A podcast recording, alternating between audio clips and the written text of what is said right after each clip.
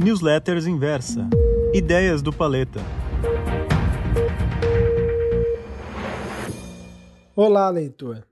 Segundo relatos históricos, o famoso dia de 7 de setembro de 1822, que marca a declaração de independência do Brasil do Império Português, foi resultado de um dia de fúria do príncipe regente Dom Pedro I. Acometido por uma forte dor de barriga, e pelas adversidades do trajeto de mais de 600 quilômetros que ligava Rio de Janeiro a São Paulo, a carta da corte não parece ter chegado em melhor momento para que empunhasse, mesmo que figurativamente, a sua espada, independência ou morte.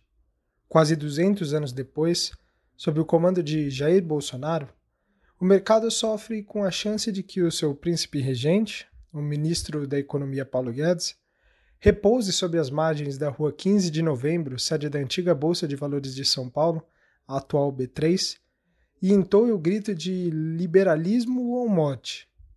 Para quem está voltando da lua agora, Paulo Guedes é e sempre foi a cara, pelo menos do ponto de vista econômico, do governo Jair Bolsonaro. Como o próprio gosta de dizer, Guedes é o seu oposto Ipiranga para tudo que se relaciona aos assuntos econômicos. Reforma da Previdência, posto Ipiranga. Reforma tributária, posto Ipiranga. Reforma administrativa, posto Ipiranga.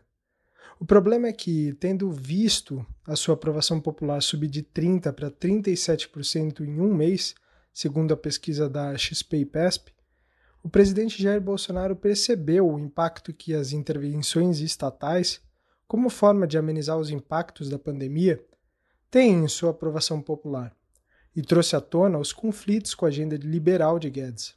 Destoando do comportamento das bolsas lá fora, o mercado sofre com a chance de que Paulo Guedes saia do governo e espera ansioso pelo famoso dia do fico. E esse comportamento fica ainda mais claro quando contrastamos as quedas recentes do Ibovespa com a melhora dos indicadores econômicos e das surpresas positivas na temporada de resultados corporativos referentes ao segundo trimestre do ano. O que todos querem saber é: estaria Paulo Guedes com uma dor de barriga? Uma leitura um pouco diferente do consenso. Bom, eu não acredito que seja esse o ponto. Há sempre muito ruído em tudo que reverbera de Brasília.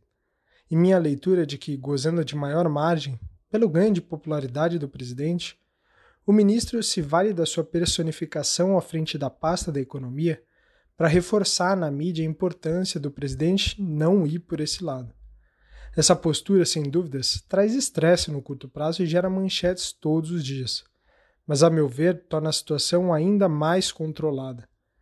Guedes precisou encarar essa figura de advogado do diabo para reforçar o seu projeto de diminuição do tamanho do Estado, como forma de sanear as contas públicas e abrir espaço para que o país volte a crescer estruturalmente e de forma saudável. Tanto é que, desde que o assunto voltou a tomar espaço nos jornais, o governo conseguiu articular a aprovação do marco do saneamento, a manutenção dos vetos ao reajuste do funcionalismo, o que ele tem chamado de o choque da energia barata e uma série de outras medidas microsetoriais que dinamizam a economia sem a necessidade de adotar subsídios, nos levando novamente a um quadro de descontrole das contas públicas. Além disso, a saída de algum dos nomes mais fortes e técnicos do governo tem sido até então preenchidos por nomes igualmente técnicos, o que demonstra que o ministro tem sido feliz em sua empreitada. Veja, eu não sou analista político e sou fervorosamente contra qualquer exercício de futurologia, mas no mercado financeiro, a forma como você interpreta os dados e fatos vale muito dinheiro. Se essa leitura se clarificar com o passar do tempo, será tarde demais e o preço das ações e dos fundos imobiliários listados na bolsa já negociarão a outro patamar. O mercado não gosta de incerteza.